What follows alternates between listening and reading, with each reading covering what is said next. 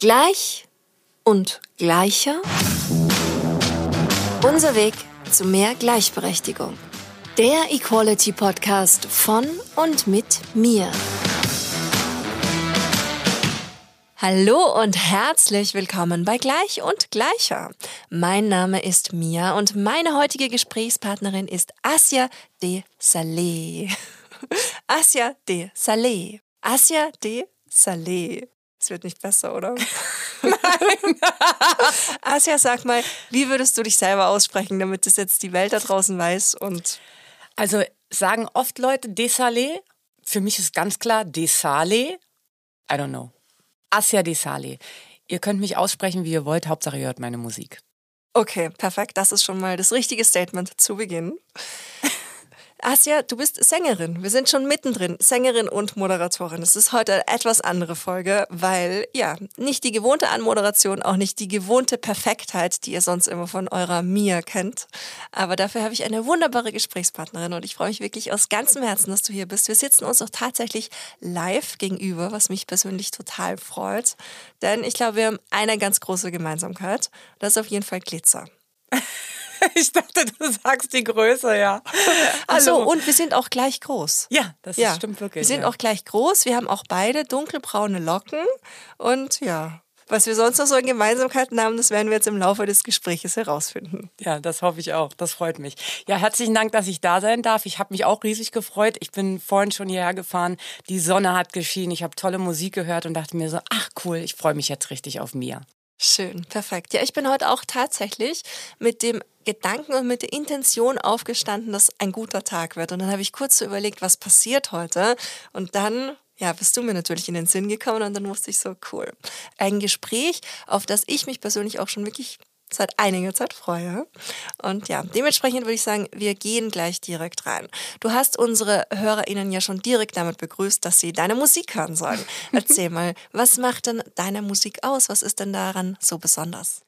Also meine Musik macht aus, dass sie A von Herzen kommt, dass es um Liebe geht, um schöne Dinge, was nicht heißt, dass wir keine Probleme haben, aber trotzdem, wir sollten versuchen, das Ganze mit Leichtigkeit zu nehmen, weil dass man mal traurig ist, ist okay, aber es bringt einen ja nicht weiter, zu Hause zu sitzen und traurig zu sein und äh, sich mit niemandem zu treffen und ja, halt einfach traurig zu sein.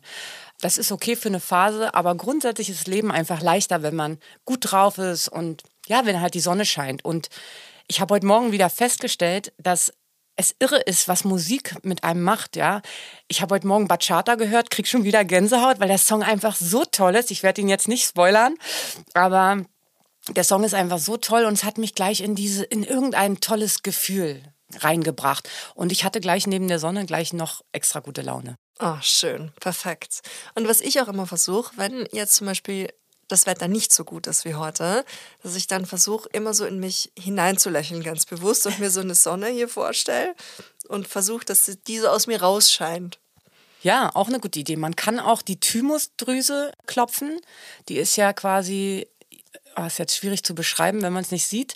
Ihr googelt es einfach mal. In der ja, Mitte vom Brustbein, oder? Vielleicht? Ja, ja, ja, ja genau. Ja? Aber man kann es bestimmt auch bei Dr. Google erfragen. Und wenn man die so ein bisschen klopft, ja, dann kriegt man gleich gute Laune. Das wird Telefonistinnen, ich habe früher an einer Hotline gearbeitet, Telefonistinnen wird das empfohlen oder angeraten, weil du dann automatisch lächeln musst und wenn du dann den Hörer in die Hand nimmst, weil man hört es einfach. Und ihr könnt ja beim Podcast jetzt auch sicherlich hören, dass wir beide ganz fett grinsen. Ja, voll. Genau so ist es. Krass. Ich drücke auch schon. Ich hoffe, ich drücke richtig. du musst klopfen. Ach so, oh. Klopfen. okay. Ich klopfe. Ich klopfe. Sehr gut. Ja, vielleicht nicht so laut, aber ja, ich glaube, sonst später klopfe ich auch noch. Oder wenn ich irgendwann mal traurig bin, das ist gut. Ja, das oder morgens um fünf, wenn du zum Radio musst. Ja, genau. Morgens um fünf muss ich los. Da müsste ich ganz viel klopfen. Das ist nicht meine Zeit. ja, ja, doch. Es ist meine Zeit geworden.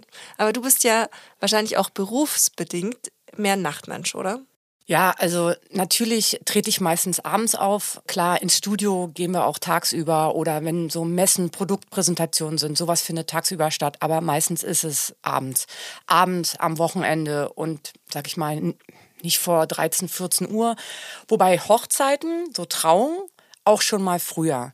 Aber ehrlich gesagt, ich wollte früher, habe ich immer gedacht, ich bin äh, Spa äh, sollte Spanierin sein, weil mein Biorhythmus beginnt um 9, 9.30 Uhr. Und wer mich bei Instagram ein bisschen verfolgt und meinen Stories, da kommen dann ab und zu mal Stories vor wie, oh Gott, ich bin heute wieder total früh aufgestanden, es ist 7.30 Uhr, ist so gar nicht meine Zeit und guckt in mein Face, ich sehe genauso aus. weil es ist einfach nicht meine Zeit, ja. Ja, es müssen ja auch nicht alle Morgenmenschen sein, insofern und aus eigener Erfahrung weiß ich, dass man auch zu einem Morgenmenschen werden kann, wenn du vorher keiner bist. Aber ja, das ist meine ganz persönliche Geschichte. Aber erzähl mal, wir haben jetzt schon so ein bisschen rausgehört, du singst auch auf Hochzeiten, auf Events, aber du machst auch ganz großartige eigene Musik. Erzähl mal, wie ist das so? Wie kann man sich das vorstellen? ich habe ganz klein schon angefangen. Es ist wirklich so. Ich weiß, jeder denkt so, oh, jetzt kommt wieder diese Geschichte. Aber ich habe schon als kleines Kind mit Omas Klamotten eine Modenschau gemacht mit meiner Schwester zusammen. Die hatte ich dann immer gezwungen, dass die da auch mitmacht und habe halt performt. Ich war in einem Kinderchor, habe damals schon mit keine Ahnung sechs oder sieben Spanisch gesungen. Wenn ich mir heute den Song angucke, ist total witzig. Dann denke ich mir, ah, Ojos Azules Ojos, die Augen. Ja, weil damals konnte ich ja gar kein Spanisch, aber ich habe es halt irgendwie gesungen, wie das halt so ist, wenn man klein ist. Und ja, der Klassiker, dann habe ich, wollte meine Mutter sagte, wie wär's mit Gitarre äh, spielen lernen, weil die kann man gut am Lagerfeuer mitnehmen, auf Reisen und am Lagerfeuer spielen. Dann habe ich Gitarre gespielt, dann habe ich mir zwei Jahren, ach, meine Klassenkameradin, die spielt Klavier. Nö, ich will ein Klavier. Dann habe ich ihr altes Klavier bekommen und so weiter. Ah ja, dann habe ich eine, äh, wollte ich alles verbinden. Ich habe dann auch getanzt, dann wollte ich alles verbinden. Dann habe ich eine Musical-Ausbildung angefangen, wo halt Schauspiel, Gesang und Tanz mit drin ist und habe lange, lange Zeit Latino-Show gemacht. Und da ist wieder diese, ich muss schon sagen, dass ich lateinamerikanische Musik sehr gerne mag und krieg schon wieder Gänsehaut, weil ich an diesen La Bachata denke. Jetzt habe ich ihn doch äh, erwähnt, weil es einfach so eine, so eine, selbst wenn die über dramatische äh, Themen singen, es hat immer so was, keine Ahnung, lebensfreudiges, ja, sehnsuchtsvolles, aber in einem positiven Sinn. Und ich wollte lange Zeit, hätte ich super gerne spanischen Pop gemacht, aber natürlich als, bin ja keine Spanierin, also nur ein ganz kleiner Teil. Insofern, ja, das hätte hier, damit wäre ich nicht weit gekommen. Das wollte keiner hören, sag ich mal. Und mich wollte auch niemand produzieren. Und ja, und die zweite Liebe ist halt Deutsch, weil ich bin ja Deutsche und ich kann sehr gut Deutsch singen. Und ja, ich liebe die deutsche Sprache. Ja, und dann habe ich angefangen, Texte zu schreiben. Und dann hat es eine ganze Weile gedauert, bis dann, ja, bis ich jemanden gefunden habe, mit dem ich zusammen was produziert habe. Weil Musik schreiben, also ich schreibe Texte, aber Musik schreiben, das ist, ich würde nicht sagen, dass ich das nicht kann, aber ich habe es noch nicht so richtig gemacht. Ja, ich habe zwar lange Zeit Klavier gespielt, das heißt, ich bin musikalisch, aber ich habe auch lange nicht mehr gespielt. Ja, insofern. Und wie kann ich mir dann diesen kreativen Schaffensprozess bei dir vorstellen? Du schreibst die Texte und gehst dann zu einem Produzenten, zu einer Produzentin, die dann entsprechend die Musik dazu arrangiert oder wie ist das? Da gibt es ganz unterschiedliche Wege. Es ist auch grundsätzlich so, dass wir sind eigentlich immer ein Team. Also immer ein Team. Ich habe natürlich mehrere Produzenten und mehrere Teams. Ja, die drei Songs, die ich jetzt veröffentlicht habe seit Beginn meiner Karriere, die sind alle vom gleichen Team. Allerdings der letzte, da war es tatsächlich so, dass ich den Text geschrieben habe und dann gesagt habe, guck mal, das ist der Text, dazu müssen wir unbedingt was machen. Bei den anderen Songs war es ein, ein Prozess und da waren auch mehrere äh, Leute beteiligt. Ja. Und wie gesagt, jetzt endlich wieder tanzen, jetzt kann ich ihn ja mal nennen, ja.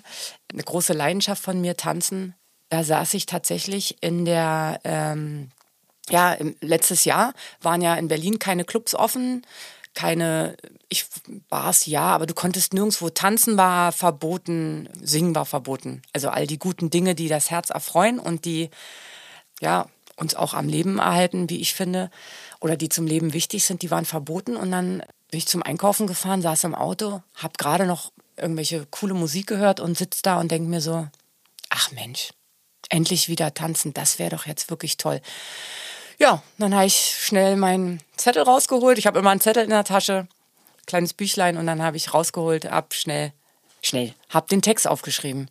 Ja, dann lag der noch eine Weile rum und dann ähm, habe ich gesagt, okay, das, das ist ein Thema, was mich jetzt beschäftigt, den müssen wir unbedingt machen. Und den hast du dann so in einem direkt, wie du im Auto saßt, runtergeschrieben? Ja, habe ich tatsächlich. Also das ist die Ausnahme, ja. Normalerweise fällt dir eine Zeile ein oder eine Hook. Es gibt halt ganz viele äh, verschiedene Möglichkeiten. Aber es gibt eben auch Momente, wo du dich hinsetzt und wo dir in einem Stück, sag ich mal, alles einfällt.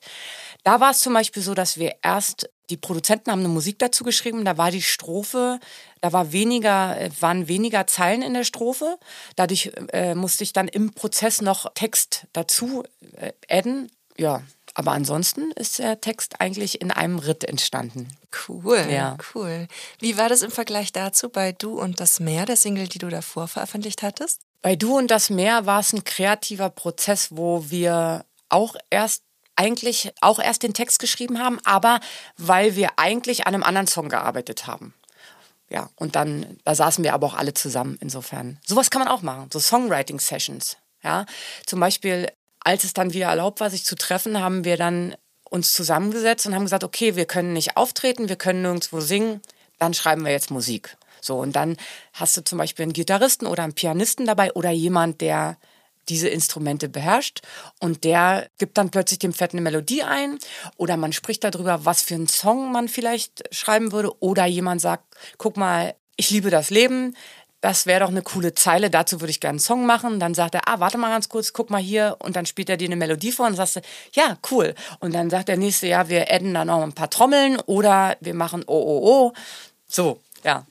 So kann man sich das vorstellen. Ach, das schön. ist schwierig zu, zu beschreiben. Da, da würde ich gerne mal Mäuschen spielen. Ja. Das kann ich mir voll cool vorstellen irgendwie so. Ich habe gerade so eine richtig romantische Vorstellung von euch, wie ihr da ja. sitzt und ja.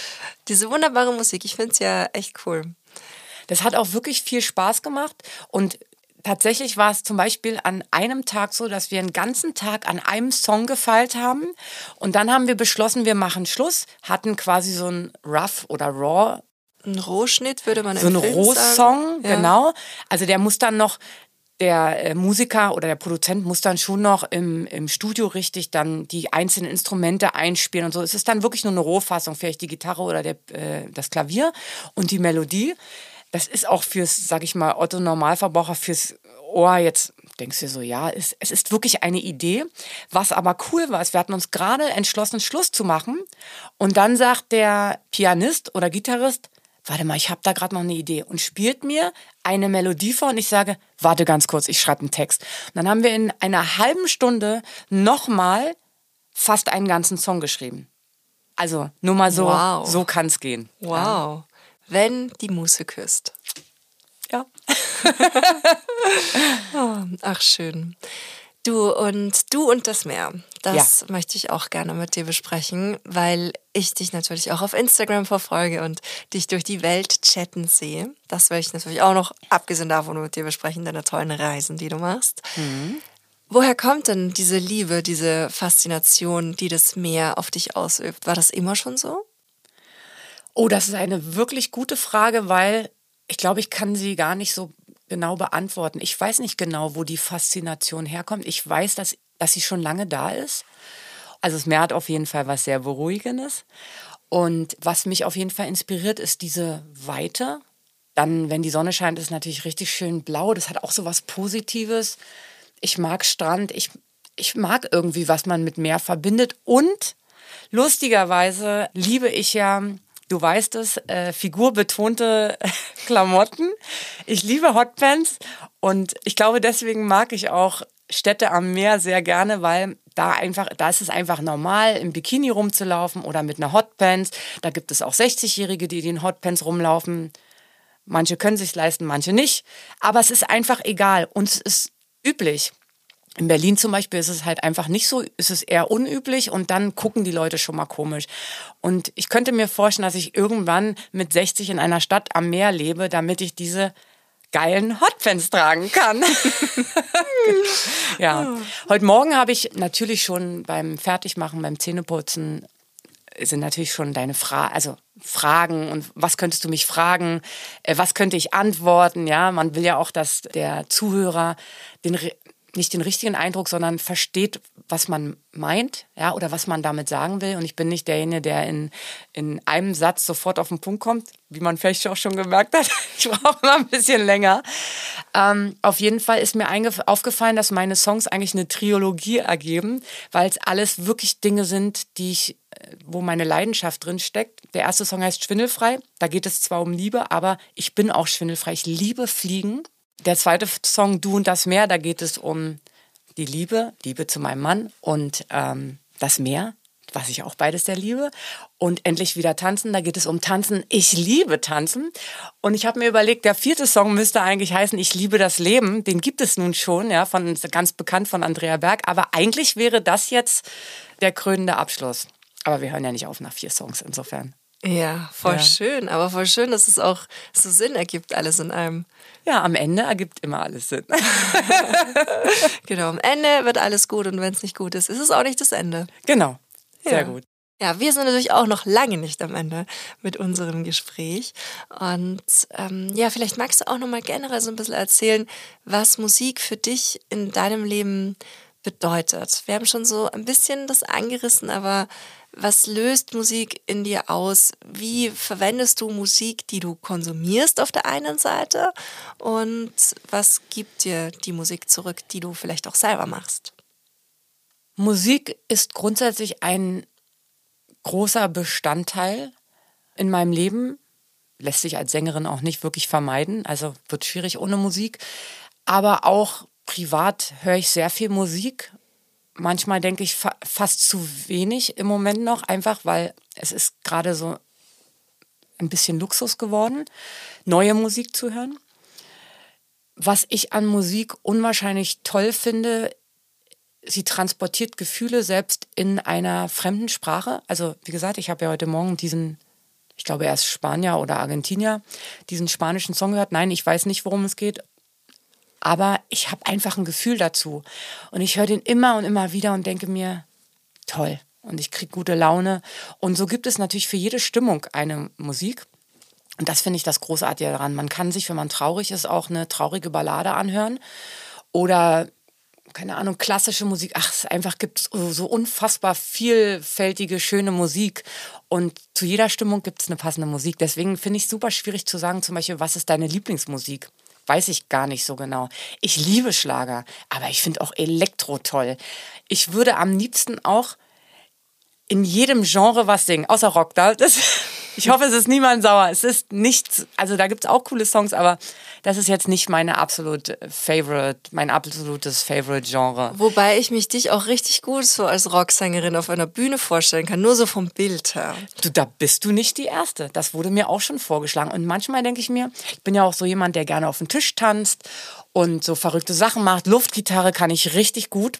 Und beim Schlager ist immer so, da sind halt so bestimmte Sachen nicht angebracht, sage ich mal. Ich weiß nicht, ob man das so sagen kann. Und äh, meine Luftgitarre mache ich immer, also keine Sorge. Aber bei Rock kannst du halt auch schon einfach so rotzig sein, ne? Und das ist schon schade. Oder das fände ich, würde ich schon gerne auch mal ausprobieren. Aber wie gesagt, nein, Rock. Große Frauen, dunkle Stimmen. Ich weiß genau, was du meinst. Und laut kann ich auch gut. Also ich weiß, was du meinst mit Rock. Ja, wie du jetzt auch so da sitzt mit deinem Leo-Hemd und deiner coolen Basecap. Also das wird schon gut passen. Mhm. Warum hast du dich dann dennoch für den Schlager entschieden? Ja, ich habe mich für Schlager entschieden, weil ich Deutsche bin, weil ich gerne Deutsch singe, weil ich gut Deutsch singen kann und vor allem, weil ich mag diese ich mag diese, diese positive Botschaft, die am Ende immer rauskommt. Ja, das mag ich, das, das mag ich sehr gerne, genau. Ich glaube, das ist so, so ein bisschen der Grund. Und dann, wie gesagt, ich bin stolz, Deutsche zu sein. Warum nicht in Deutsch singen? Wenn das nicht gewesen wäre, hätte ich ja spanischen Pop gemacht, wie gesagt. Aber mein Spanisch ist nicht gut genug, insofern, ja. Und mein Deutsch ist gut genug. Nein, ich liebe deutschen Schlager. Ich sage aber auch immer, ich mag nicht so gerne Ballermann-Schlager, aber das ist meine persönliche Meinung oder mein persönlicher Geschmack. Ich mache eher so eleganten Schlager. Also eher Helene Fischer, Andrea Berg, so diese Richtung. Das mhm. mag ich gerne. Was ich schon ein bisschen schade finde, ist, ich würde sagen, früher waren die Texte ein bisschen tiefgründiger und auch die Musik war, so kommt es mir zumindest vor, etwas vielschichtiger oder vielseitiger. Ja, heute das hat sich schon sehr gewandelt. Aber ich mache nach wie vor sehr gerne Schlager und begeister die Leute und steige auch gerne auf den Tisch. Das kann man bei Schlager dann auch machen. Insofern muss es nicht Rock sein. Ja. Ja, ich bin ja von meiner musikalischen Zuhause-Richtung her, das ist bei mir auf jeden Fall Indie-Pop, Indie-Rock. Also ohne, dass ich jeweils selbst auf einer Bühne gestanden wäre. Aber ich habe auch, ja, so zwei, drei Jahre eine sehr intensive Schlagererfahrung machen dürfen, weil ich nämlich Helene Fischer begleitet habe. Ach, wie cool. Ja. Und damals gab es eine ganz große Dokumentation, Alleine im Licht hieß sie, die lief auch in der ARD. Und ich habe dann auch das ganze Bonusmaterial für ihre Live-DVD und sowas gemacht. Ach, wie cool, ja. Ja, und bin da eben eingetaucht in diese Welt. Und das war irrsinnig spannend und ich hatte vielleicht vorher auch so das eine oder andere Vorurteil, was vielleicht auch ganz viele Menschen haben. Und das ist einfach alles ausradiert, weil ich bin dann so wie in einen Sog in diese ganze Schlagerwelt, weil damals war es quasi auch unsere Mission, die Helene zu so einem weg, weg vom Schlager hin zu so einem Popstar, der sie ja für mich auch heute ist, zu machen und so durch die Generationen durch und das immer alles ein bisschen poppiger auch vom Erscheinungsbild wirken zu lassen. Aber ich war dann trotzdem auch mit ähm, Marianne und Michael und Florian Silbereis und wie sie alle heißen, dann auf den Konzerten unterwegs und da halt immer auch gern jegliche Einladungen. Also jeder, der mich kennt, weiß auch, okay, egal was, ich höre mir jedes Konzert gerne an. Und das war so faszinierend mittlerweile. Wahrscheinlich dann am Ende auch durch die Pandemie ist so der Kontakt zu meinen SchlagerfreundInnen da ein bisschen abgebrochen. Aber ich habe es trotzdem in irrsinnig positive Erinnerung. Also so stimmungstechnisch ist das schon, schon was Cooles. Ja, also Helene Fischer ist auch eine großartige Künstlerin. Was ich so toll an ihr finde, ist, dass sie einfach in ihren Shows auch ganz viele Dinge verbindet. Akrobatik, Gesang. Also für sie ist einfach wichtig Entertainment ist wichtig. Und genau das liebe ich ja auch. Ich, klar, Asia Desali Show wäre Samstagabend, wäre super. Aber dieses Akrobatik, Tanzen, ich liebe das. Und es muss ja nicht nur Gesang sein, also, weil es geht ja um Entertainment. Ja, und du bist für mich auch eine Entertainerin. Ja, cool. das finde ich gut, ja. Ja, Du, ein Thema, was mir schon vorher länger durch den Kopf gegangen ist. Und ich hatte dir ja auch im Vorfeld so meine Gedanken schon so ein bisschen geteilt. Das war, das ist jetzt schon wieder ein bisschen her, aber Auslöser für mich war damals der MTV Video Music Awards, wo ich mir die Performances ganz bewusst angeschaut habe und dann im Laufe dessen sehr viel über Sexualisierung von Menschen in der Musik nachgedacht habe. Und darüber wollte ich unbedingt mit dir sprechen. Jetzt gar nicht irgendwie so vorurteilsvoll, sondern mich einfach auch zu dem Thema mit dir austauschen, weil bei mir dann so ein Gedankenkarussell begonnen hat. Und das möchte ich natürlich auch mit unserer Hörerschaft an der Stelle teilen, weil ich habe mir ganz konkret den Auftritt von Anita auch angeschaut. Wahrscheinlich sagt man auch eher Anita, oder? Ich, ja, ich glaube schon Anita, ja. Wird ja auch mit Doppel-T geschrieben, ne? Ja. Ja, Anita. Hm? Anita. Ja. Und du kennst dich ja aus, was äh, Latein, südamerikanische Rhythmen, die Kultur betrifft. Und wie schätzt du das ein? Die Art, wie sie sich jetzt vielleicht auch ganz konkret auf der Bühne präsentiert und ich war ganz am Anfang, habe ich mir immer so ein bisschen gedacht, so, oh krass, so auch so die Performance, wie sie ist oder wie man die auch generell von anderen Künstlerinnen bewusst nicht gegendert kennt, auch immer wieder so die Interaktion mit dem Mann, die auf mich immer schnell mal so ein sehr sexualisiertes Bild macht, aber vielleicht liege ich da auch komplett falsch. Was denkst du? Jetzt finde ich es gerade schade, dass ich es tatsächlich im Januar in Rio nicht zu Anita zum Konzert geschafft habe, sonst könnte ich dir noch viel besser dazu Auskunft geben. Ich habe mir aber natürlich den Auftritt, äh, ich habe den gesehen. Grundsätzlich ist es so, dass mh, mm, ich finde, ich finde es ein bisschen schade, wenn Frauen das machen, solche Auftritte, dass man eher darüber nachdenkt, als wenn Männer das machen, weil wenn du dir anguckst, äh, ich glaube, es ist Maluma, da geht es die ganze Zeit nur darum. Allerdings hat er dann keine männlichen Tänzer, der hat halt dann weibliche Tänzer und es wird halt die ganze Zeit so sexuell getanzt, wenn man das so sagen kann. Ich denke, man darf auch eins nicht vergessen, in lateinamerikanischen Ländern wird ja sowieso viel getwerkt, mit dem Hintern gewackelt. Das ist für uns Deutsche ja, sag ich mal, so ein bisschen ich will nicht sagen anrüchig, aber es ist halt irgendwie komisch, weil wir kennen das nicht. Aber du gehst halt auch in den Soda Club in Berlin und tanzt, gehst Salsa tanzen und tanzt den ganzen Abend mit unterschiedlichen Männern und trotzdem gehe ich mit keinem der Männer nach Hause. Und Salsa oder Kizomba zum Beispiel sind alles sehr körperbetonte Tanzarten und du tanzt auch mit fremden Männern sehr nah. Aber es hat nichts Sexuelles. Das wird einfach so getanzt. Jetzt weiß ich natürlich nicht, Damit müsste ich mich da mal beschäftigen, wo das herkommt in, äh, in diesen, in den lateinamerikanischen Ländern. Aber die Tänze haben ja auch irgendeinen Ursprung. Samba zum Beispiel ist doch auch, wird auch viel mit dem Hintern gewackelt, sage ich mal. Ja, vergleich das jetzt mal mit unseren klassischen Tänzen, mit dem Walzer.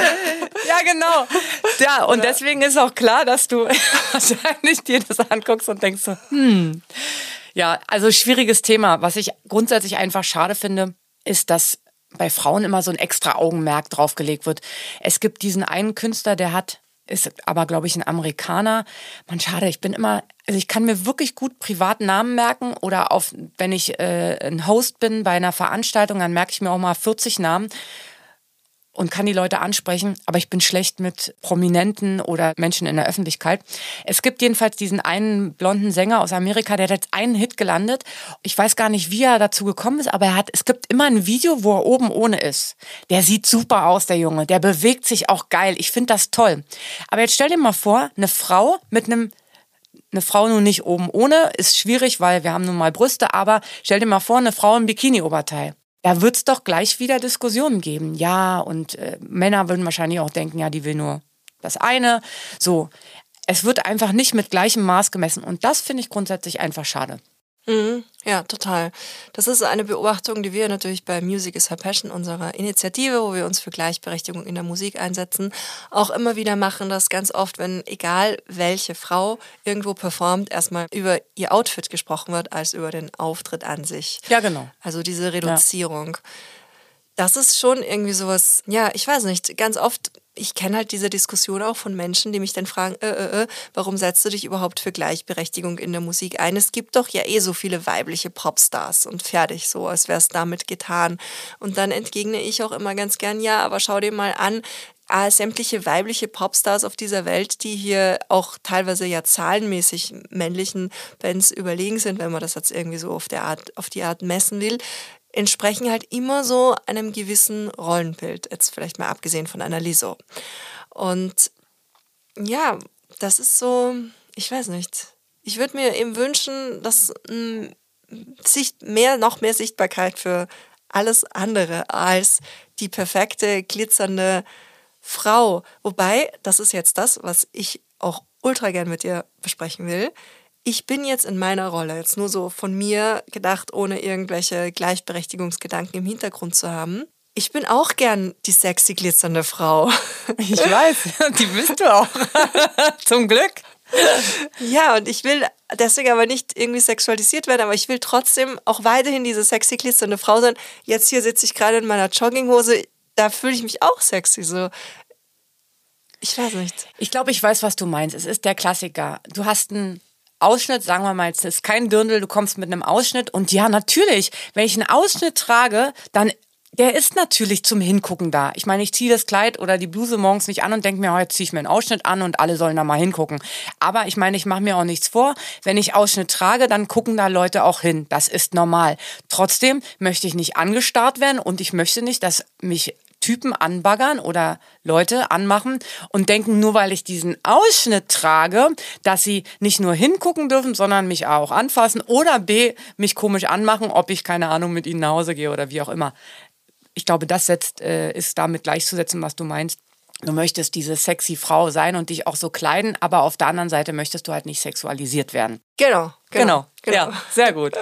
ja. ja, das ist halt so ein Klassiker ich trage unwahrscheinlich gerne enge Kleider. Ich mag kurze Kleider. Ich habe lange Beine, die sollen auch, soll auch jeder sehen. Ich zeig die gerne. Ja, äh, ich finde in langen Kleidern, die stehen mir einfach auch nicht so gut. Ich finde lange Kleider toll. So, deswegen trage ich gern kurze Kleider. Und ich finde auch ehrlich gesagt, jeder sollte tragen, was er möchte und wie er sich wohlfühlt, solange man sich jetzt nicht belästigt fühlt. Aber auch dann, dann dreht man sich um und geht woanders hin. Ja, ähm, es zwingt einen ja keiner dazu.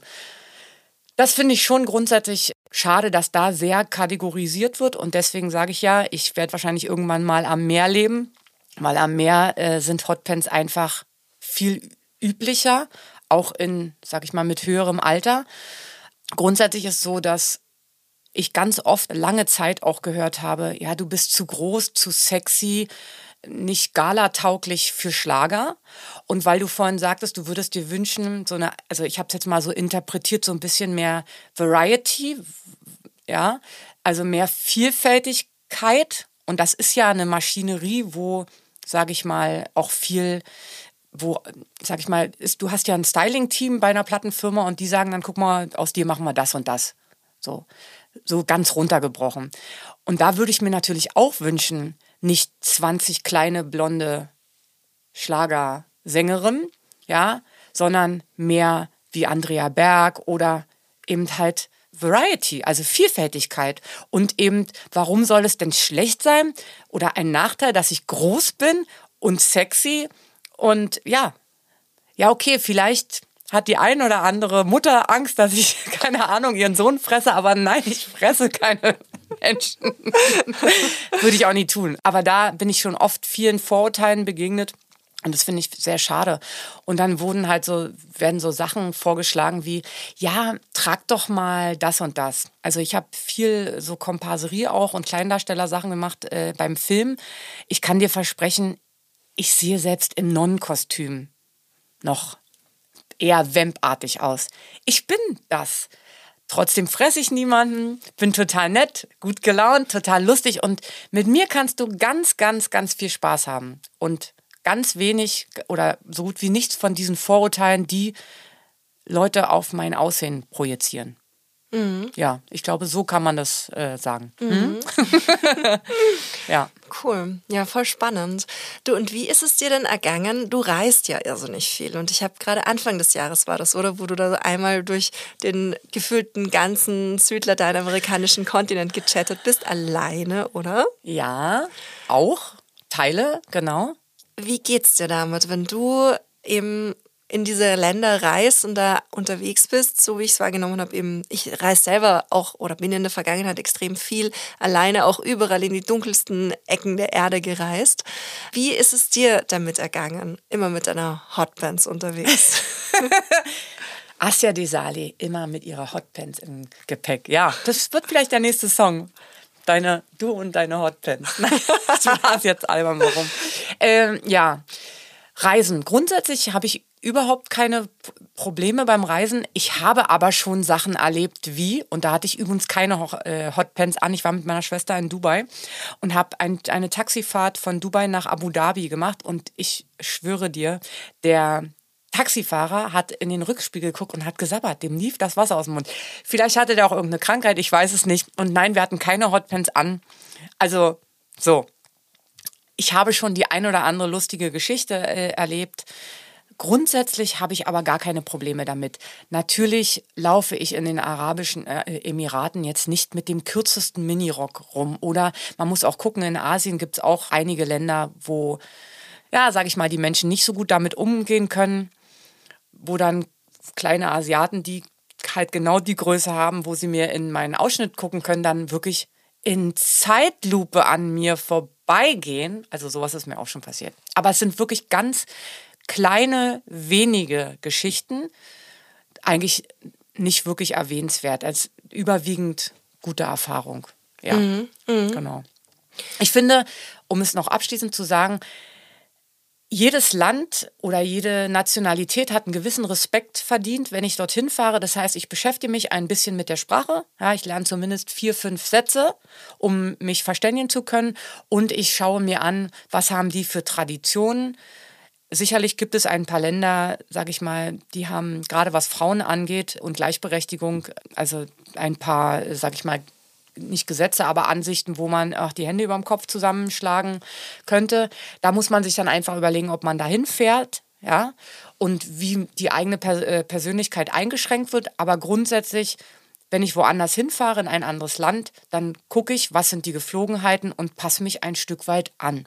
Und wenn mir das nicht passt, dann fahre ich halt nicht dahin. Insofern gucke ich natürlich schon immer, was ist angebracht und was ist nicht. Und wenn ich weiß, ähm, die sind halt ein bisschen konservativer und kurze Röcke bei Frauen nicht so gern gesehen, dann wird es bestimmt nicht mein Lieblingszielort, aber ja, mhm, mh. für den Urlaub und für, das, äh, für die Reise ähm, habe ich dann eben eine längere Hose im Gepäck, mhm, mh. sozusagen. Ja, ja, ja. genau. Okay. Ja cool. Macht auf jeden Fall Sinn. Macht es. Ähm, ich weiß nicht, ob bewusst oder unbewusst, oft muss man ja auch irgendwo hinreisen aus beruflichen Gründen.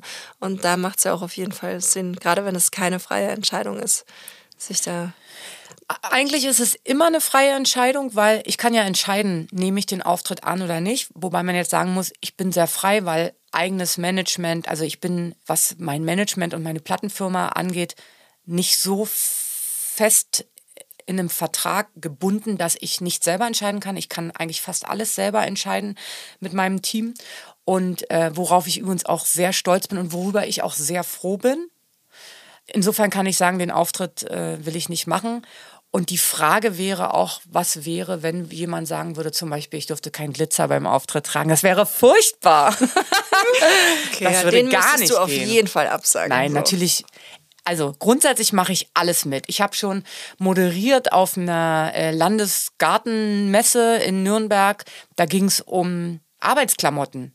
So, da komme ich natürlich weder mit dem Glitzermikro noch mit dem Glitzerkleid, auch wenn ich da vielleicht einen Song singe. Da war Jeans und T-Shirt. Ich finde mich so langweilig in Jeans und T-Shirt. Andere sehen immer so toll aus. Ich selber finde mich so langweilig. Aber wer, wenn es angebracht ist, es ist ja auch in eine Rolle schlüpfen. Und das finde ich übrigens sehr spannend. Das habe ich schon immer geliebt. Ich habe auch Perücken geliebt, Sonnenbrillen, unterschiedliche Klamotten. Und ähm, ach, könnte ich dir noch so viele Geschichten erzählen, ja. Ja, doch, eine Geschichte habe ich noch, die passt zu dem Reisen auch. Wenn ich in einem anderen Land bin, mache ich meistens auch, versuche ich dort ein Fotoshooting vor Ort zu machen. Und dann gerne auch so Sachen, dass ich, äh, dann äh, gibt es auch einen äh, Make-up-Artist, der dann vielleicht mich nicht bewusst, aber der mich in dem Stil schminkt. Zum Beispiel habe ich in Thailand Fotos gemacht. Der Make-up-Artist er hat, ich hatte sehr helle Haut im Gesicht, glatte Haare, also ich sah schon fast ein bisschen asiatisch aus, aber irgendwie auch cool. Und als ich im Februar in Kuba war, da habe ich auch ein ganz tolles Fotoshooting gemacht. Ja, großartig. Cool. In Buenos Aires habe ich auch schon ein ganz tolles cool. Fotoshooting. Das war mega, ganz toll. Also, ja. Schön, das ist auf jeden Fall eine tolle Tradition. Ja. Ist mir gerade auch nochmal so richtig bewusst geworden, dass, ja, es ist automatisch. Ich denke mir, ich gehe in eine andere Stadt und was auch toll ist, also eigentlich fast immer sind die Shootings dann draußen und du lernst auch nochmal andere Ecken kennen, weil es sind ja dann Einheimische, die dort leben und die führen dich nochmal an ganz besondere Ecken und ja, es ist so ein Stück authentisch, authentische Authentizität, ein schwieriges Wort. Mhm. Authentizität, genau, ja. Ich mag das auch deswegen so gerne, im Ausland zu arbeiten, weil du dann auch nochmal einen ganz anderen Zugang hast, wie wenn du nur sage ich jetzt mal, auch toll. Ja, ja, auf Urlaub bist. Ja, mega. So dieses eben mit den lokalen Crews und so arbeiten, habe ich auch schon ganz, ganz viele tolle Filmdrehs erlebt. Ja, du wirst auch in ganz andere Lokalitäten geführt, ganz oft, oder äh, siehst Ecken, die du sonst nicht, nicht sehen würdest. Also das ist schon, ich mag das auch sehr gerne. Ich verbinde das sehr gerne. Ein paar Tage arbeiten und dann noch ein paar Tage da bleiben. Aber es ist wirklich so, dass du auch international viel herumkommst, oder beruflich? Ja, ich liebe Schlager und ich mache das sehr gerne und ich liebe auch meine eigene Musik und ich muss ein bisschen ausholen, was es gibt einen großen, sehr großen Vorteil an eigener Mus Musik äh, im Vergleich zu Covermusik. Covermusik hat immer einen kleinen Nachteil, nämlich dass Menschen natürlich im Ohr den Star haben. Es ist auch klar, wenn du The Best Things von Tina Turner, dann willst du, du hast diese diese tiefe, volle Stimme im, im Kopf. So. Und man will ja nicht das eins zu eins kopieren, weil ich bin ja keine Doubleshow. Also mache ich ein bisschen mein eigenes draus, meine eigene Interpretation, meine eigene Version, manchmal nur ein bisschen, manchmal ein bisschen mehr, je nachdem. Und das ist natürlich dann nicht ganz so meins, auch wenn ich das gut rüberbringe und auch Spaß daran habe. Aber wenn du eigene Musik schreibst, dann ist es deine eigene Musik. Und es gibt übrigens auch gar niemand, mit dem man das vergleichen kann. Das ist halt toll. Aber die Coversachen geben mir die Möglichkeit, ganz vielfältig äh, zu agieren und auch in unterschiedlichen Genres zu singen, was Vielfältigkeit macht mir ja Spaß. Ja, ich singe dann eben um 19 Uhr Jazz Standards zum Essen, zu den Häppchen, dann singe ich um 21 Uhr ein Disco-Set oder ein Schlagerset und um 0 Uhr mache ich im LED-Dress zum Beispiel Elektrosounds. Ach, großartig. Weißt du, diese Vielfältigkeit. Das finde ich toll. Und da ist natürlich Schlager dann nur ein Genre dazu. Cool, cool. Also hast du quasi Best of Both Worlds. Genau, genau. Und das bringt mich, diese Cover-Sachen bringen mich dann eben auch international viel umher. Zum Glück. Ich habe so viel in Spanien gemacht. Ich liebe Spanien. Hatte ich das schon gesagt? Ja, ich liebe wirklich Spanien, auch die spanische Sprache. Ich habe sehr viel auf Ibiza gemacht. Ich finde auch inzwischen Mallorca toll. Ich muss sagen, dass ich grundsätzlich Sprachen liebe. Ich kann auch auf Russisch singen oder ich habe auch schon auf Italienisch gesungen. Also ähm, ich freue mich über jede Anfrage, wo vielleicht gefragt wird, ob ich in einer anderen Sprache was singen könnte, weil ich einfach Sprachen liebe. Das macht mir richtig Spaß. Ach genau, ich habe nämlich ähm, für eine äh, Jumelage gesungen, war eine Partnerschaft mit Frankreich und dafür musste ich Französisch lernen. Und ich spreche übrigens gar kein Wort Französisch. Ich habe dann tatsächlich mir diese, äh, die französische Nationalhymne, die habe ich gelernt und drei französische Songs es sah so lustig aus, wie so Lautsche. Ich fand immer, es sah aus wie Ungarisch, was ich mir aufgeschrieben habe, wie ich es aussprechen muss. Und dann bin ich auch so ein kleiner Perfektionist. Dann habe ich mir noch einen Sprachtrainer geholt, die hat mir noch mal geholfen. Die hat übrigens gesagt, dass ich das sehr gut ausspreche, worauf ich sehr stolz bin und es hat einfach unfassbar viel Spaß gemacht. Und ein älteres Ehepaar war dort auf dem Event und die habe ich am nächsten Tag wieder getroffen und da haben wir irgendwie so einen kleinen Smalltalk gehalten und dann habe ich gesagt, ja, in irgendeinem äh, anderen Kontext habe ich gesagt, ich spreche gar kein Französisch und dann sagte, guckte mich die, die ältere Dame an und sagt, wie, Sie sprechen kein Französisch? Sie haben doch gestern die französische Nationalhymne gesungen. Ich sag, ja, die habe ich extra für Sie gelernt. Also, das war natürlich ein Riesenkompliment. Cool. Wow. Wow, das ist toll. Ja. Ja, ich bin auch so. Ich liebe Sprachen. Und ich habe heute ein total süßes Kompliment, wahrscheinlich ungewollt, ähm, von meinem Sohn bekommen, weil irgendwie ging es um Sprachen und wir haben darüber gesprochen, wer was spricht, weil dadurch, dass wir mit Chime zusammenleben, die Argentinierin ist und Fabi, mein Partner, kein Spanisch spricht, sprechen wir dann Spanisch und Englisch zu Hause und natürlich auch Deutsch. Mega. Und ja. ich kann übrigens auch, also ich habe mal sehr gut Französisch in der Schule gelernt, das ist auch so, liebe ich total. Also alles, was so diese ganzen lateinstämmigen Sprachen sind, auch Italienisch oder Portugiesisch, kann ich die Interviews führen, die ich komplett verstehe, auch wenn, da lerne ich halt auch nur die Fragen auswendig in der Sprache, aber es liebe wow, ich. Wow, trotzdem mega. Ja, voll, voll. Und der Noah, der Kleine, hat dann eben gesagt, die Mama, die kann alle Sprachen. Wie süß. Weiß nicht, bei weitem nicht alle Sprachen kann, aber es war halt so cool, dass er das so wahrnimmt und ja. Großartig. Auch wie man dann so zwischen Sprachen hin und her switcht. Und für mich ist dieses eben Englisch, Spanisch, Deutsch, dieses Dreieck, das ist schon so normal für mich, weil es einfach jeden Tag praktiziert wird. Ja. Und ja, mag ich voll. Ich hatte auch mal eine Spanierin als Mitbewohnerin, weil ich eben auch, du musst im Alltag sprechen. Das ist ja immer, du kannst natürlich, ich meine, heutzutage kannst du eh sowieso, du kannst in die Volkshochschule gehen, du kannst den Sprachtrainer holen, aber du kannst eben auch durchs äh, Netz äh, mit Leuten kommunizieren, über Videotelefonie zum Beispiel, weil du musst unbedingt sprechen. Sprechen, sprechen, sprechen. Das ist eigentlich das, das was ist, was dich was übt. Und ich habe jetzt kein Französisch in der Schule gehabt, aber ich hatte Russisch, Spanisch und Englisch.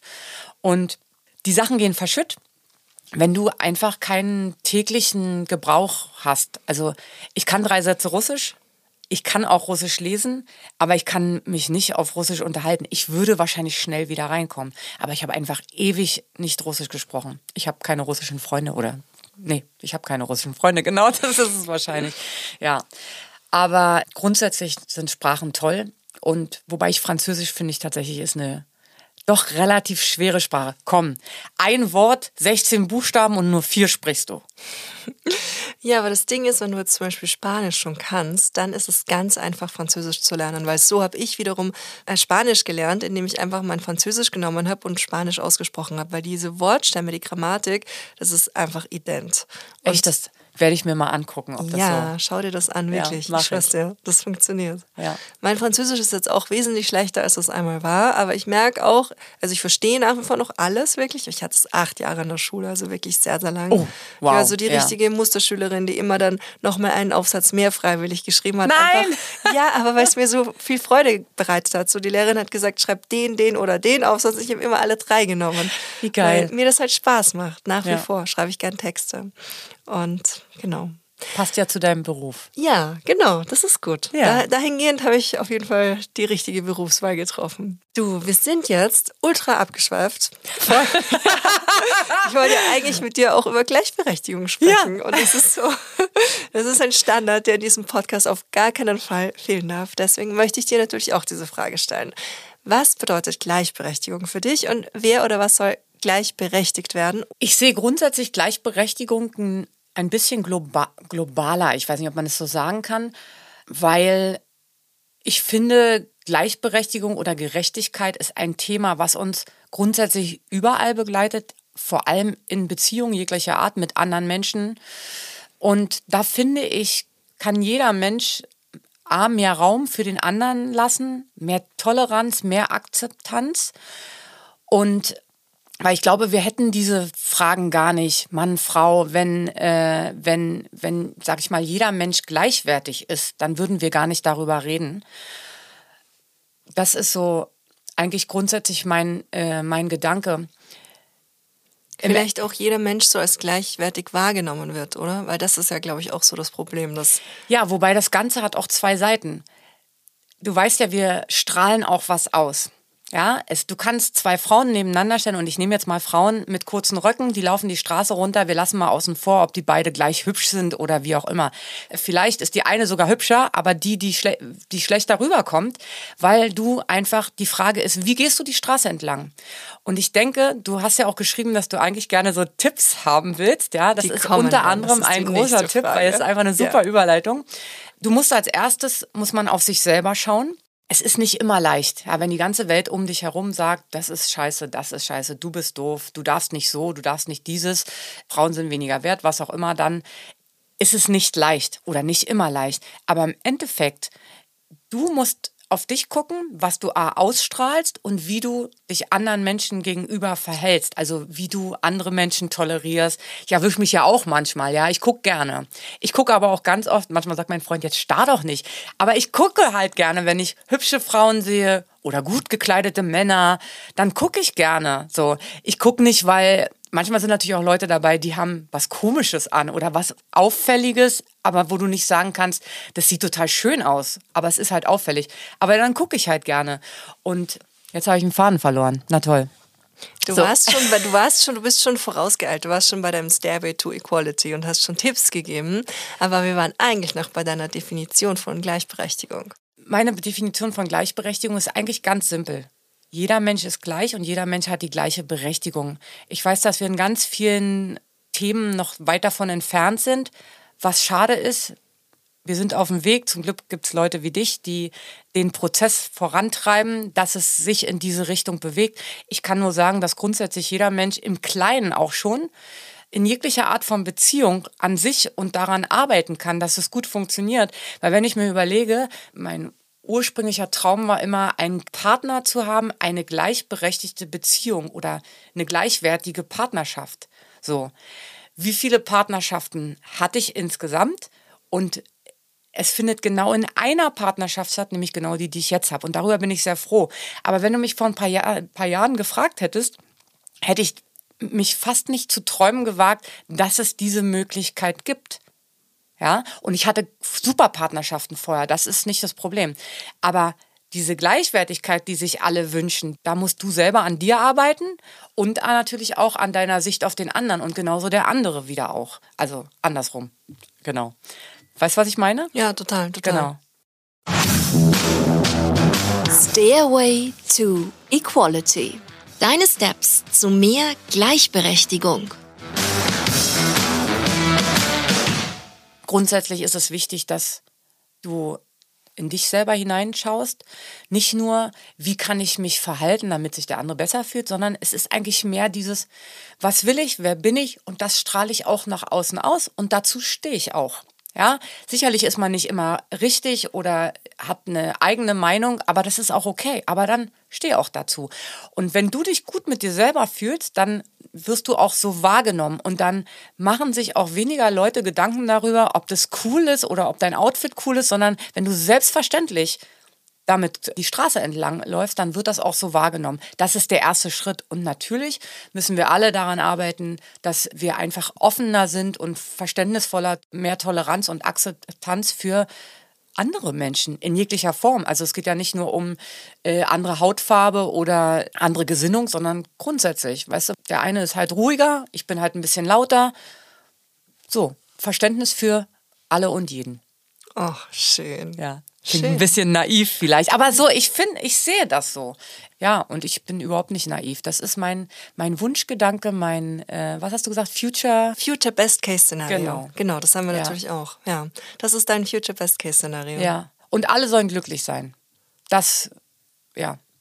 Ich glaube auch so dieses Glück für alle, das ja immer bei dem Glück bei dir selbst anfängt. So, wenn du das schaffst, von dir heraus glücklich zu sein, dann kannst du ja erst dein Umfeld glücklich machen. Genau. Auf gar keinen Fall den Fehler machen, das Glück von einer anderen Person abhängig Genau. zu machen. Ja. Das sind irgendwie so, so viele Dinge, die dann aber am Ende immer bei uns innen drinnen hier. Da sind wir wieder bei der Typhusdrüse. Die klopft dich gerade. Die könnt ihr auch draußen klopfen. Ich glaube, Typhus ist so, Typhus. Nee, wie heißt die nochmal? Ah, die Thymusdrüse. Thymus. die Thymusdrüse. Genau. Egal was auch immer euch da draußen glücklich macht. Macht euch glücklich. Ja, macht euch glücklich, genau. Und wenn du in deinen Alltag guckst, an Tagen, wo du glücklich bist, da gehst du durch die Straße, da ist dir doch eigentlich egal, ob, keine Ahnung, die Ampel jetzt rot ist und du kurz warten musst oder, keine Ahnung, die Bäckersfrau heute nicht ganz so freundlich war, weil sie vielleicht einen scheiß Morgen hatte, ja. Als wenn du, keine Ahnung, eh schon einen schlechten Tag hattest, dann ist man, man ist einfach ganz anders drauf, wenn man glücklich ist. Also macht euch glücklich, dann ist das Leben auch einfacher und dann ist übrigens Toleranz, Akzeptanz, all das, würde ich sagen, fließt dann einfach. Sollte es jedenfalls. Schön, perfekt. Ich würde sagen, das ist das perfekte Schlusswort. Asja, ich danke dir aus ganzem Herzen. Es war mir ein inneres Blumenpflücken, hier mit dir zu sprechen. Es war wirklich ganz, ganz toll. Danke, dass Vielen- ich da sein durfte. Ja, ich danke dir. Dankeschön. Vielen herzlichen Dank fürs Zuhören. Das war Gleich und Gleicher. Euer Equality Podcast von und mit mir. Damit ihr euren Zukunft keine Folge mehr verpasst, abonniert den Podcast und folgt mir auf Instagram.